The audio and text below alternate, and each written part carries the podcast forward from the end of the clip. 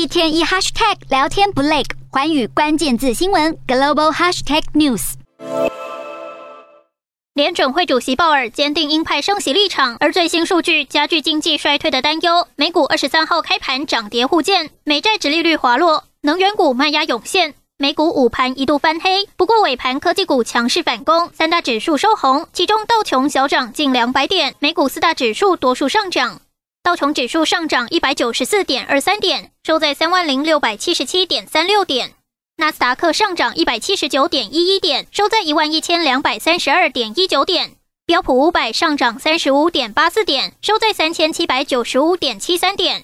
费半指数下跌十六点九七点，收在两千六百零二点七四点。欧洲股市方面，因欧元区商业活动放缓，加剧投资人对经济成长的忧虑。而德国在启动紧急天然气计划的警报阶段后，股市重挫近百分之一点八。欧洲三大股市全数收跌，英国股市下跌六十八点七七点，收在七千零二十点四五点；德国股市下跌两百三十一点六九点，收在一万两千九百一十二点五九点；法国股市下跌三十三点三零点，收在五千八百八十三点三三点。以上就是今天的欧美股动态。